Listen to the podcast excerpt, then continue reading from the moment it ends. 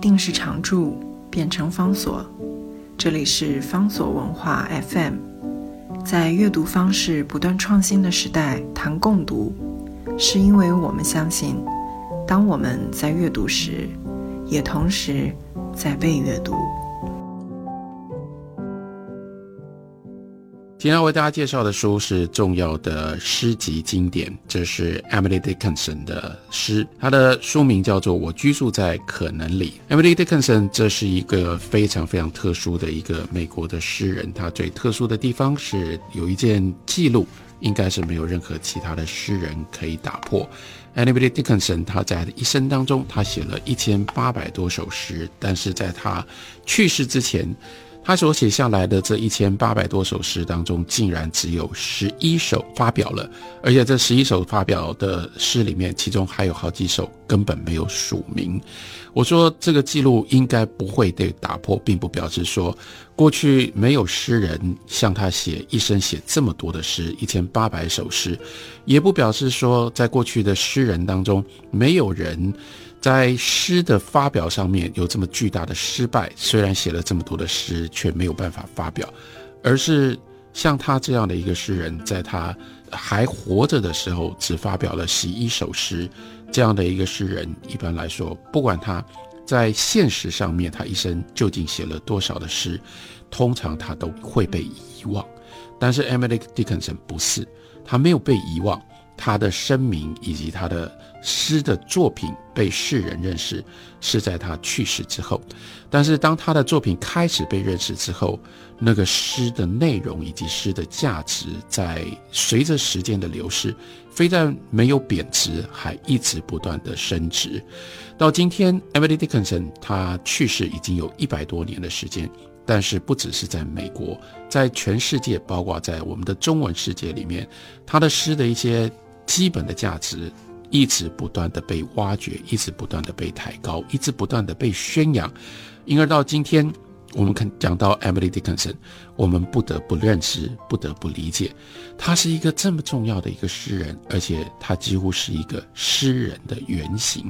什么叫做诗人的原型？也就意味着 Emily Dickinson 他一生当中，他跟诗之间的关系，他写了一千八百多首诗，不只是这个数量。非常的惊人，有特殊的意义，而且他之所以在他的一生后来留下一千八百首诗，跟他的态度是有关系的，也就是 Emily Dickinson，他是有意识，而且非常严肃认真，在追求做一个诗人，以及在写诗的。他并不是闲来无事，或者是在工作之余。今天有一些什么样的感触？明天碰到了什么样的事情？春花秋月，就拿起笔来，就把它写成诗。不是的，他在很早的时候，他就立志，他要做一个诗人。他要做一个诗人，他要写很好的诗，而且呢，他所立志，他要写诗的这个动念强烈到，就算别人读不到他的诗，这个诗发表或不发表，对他都没有那么样的重要。在他生命当中，后来他曾经遇到了一位，对他来说多少像是一个 mentor，也就是像是曾经帮助过他的一位批评家。这位批评家呢，他的名字叫做 Thomas Higginson。他先是跟 Emily Dickinson 通信，然后呢，后来曾经几度到 Dickinson 的家里面见到了 Dickinson。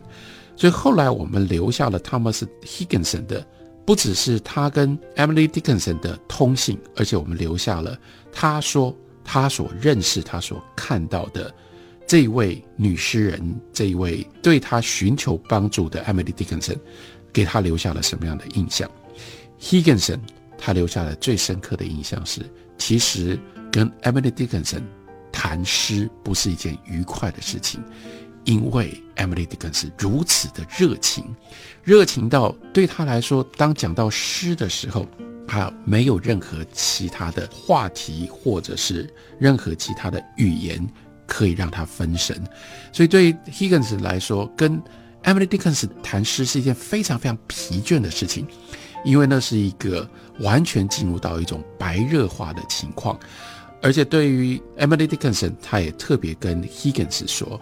我为什么要写诗？写诗到底是怎么一回事？最后他自己得到的答案，那就是如果你身体的内在没有一种强烈的、莫名的，而且再也无法压抑的一种冲动，逼着你时时刻刻、分分秒秒，你都在这个诗的 obsession 里面，你都被这个诗给缠绕，被这个诗给疯魔。如果没有这样，那什么是诗呢？诗是来自于这种诗神一般的疯魔状态底下。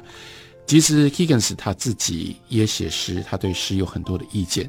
但他从来没有想到过有人竟然是因为这样的理由或在这个状态底下写诗的。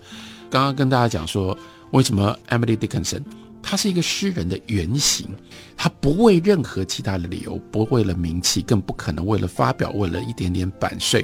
或者是稿费而写作。对他来说，写诗是不得不为，而不是一种自主选择的。一个不得不为的诗人，而且他如此孤单的过他自己的生活，诗几乎就是他生命当中的全部。Emily Dickinson，他在一八三零年出生，他一生非常非常的简单。虽然他出生在他生在一个相对在社会上面活跃的。一个家庭，他的爸爸 Edward Dickinson，在他出生了之后，先是当选马州的州议员，后来还曾经当过美国的联邦的众议员。他是一个政治家庭，在这个政治家庭里面，Emily Dickinson 他却过着非常非常简单的生活。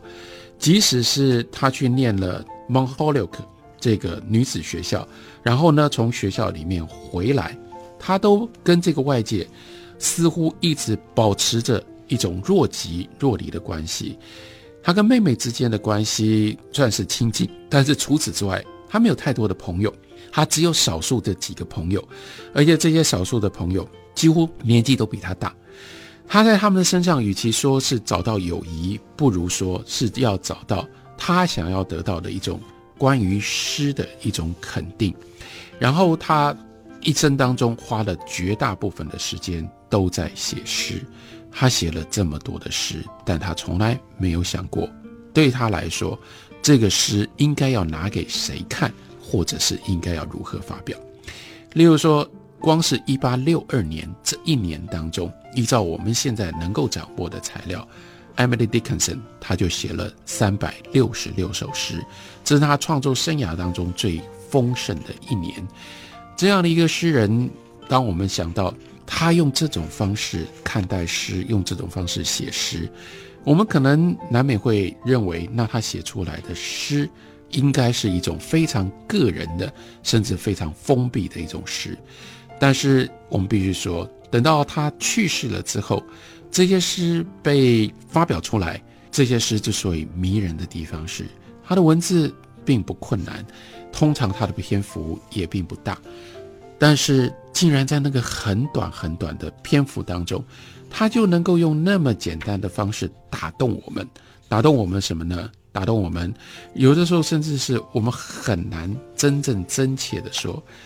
那中间诗的力量是如何而来的。例如说，还有非常简单、非常短的一首诗，叫做《FAM，FAM 指的就是我们的名声。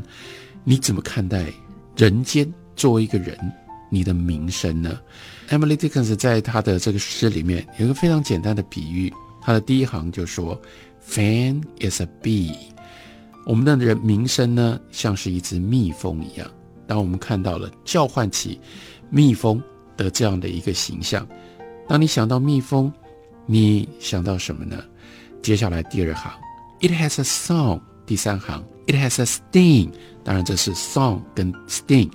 它是押半韵的，也就是最后的这个子音是是押韵的。蜜蜂会唱歌，蜜蜂有歌，倒不见得是 It has a song，倒不只是讲蜜蜂翅膀在鼓动的时候会发出像是音乐一般的声音，而且更重要的是，大家都知道嗡嗡嗡去指涉蜜蜂会飞的那一首。歌，所以呢，就像蜜蜂有一首歌一样，人们喜欢歌颂名声 fan，所以 fan has a song，而且呢，跟蜜蜂一样，fan has a sting，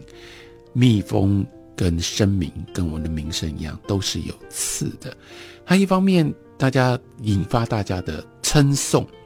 但是它同样对不管是得到声明的人，更重要的是对那些称颂声明的人，听到别人的声明名声的人，他是有刺，会刺在你的心上的。这首诗只剩下最后一行，但最后一行却是最有力量，也是我们最难翻译、最难解释的，因为它前面有一个感叹啊，too，it has a wing。主要的诗，主要的句子说，名声也有翅膀，它会飞到很多很多不一样的地方去，被不一样的人听到，被不一样的理解。但是很重要的是前面的这个语词，他说啊。to 意味着好像突然之间才想到，所以他要把名声跟蜜蜂这个比喻，把它分出层次来。当我们想到蜜蜂跟名声这个比喻，我们先想到的是它的歌，先想到了它的刺，然后接下来好像不应该忘掉，被提醒了，然后才说：是啊，是啊，名声也有翅膀。名声会飞到很远的地方去，但名声飞到很远的地方去，这其实并不是最重要的。在我们的人生当中，更重要的一种感受是这个 fame 它的两面性。一方面，它如此正面，值得被追求，值得被歌颂；但是不要忘了，它永远都带刺，它会回头刺到你，或刺到你身边的人。这是非常典型 Emily Dickinson 的诗，这么短。这么精炼，但是却又如此的有力。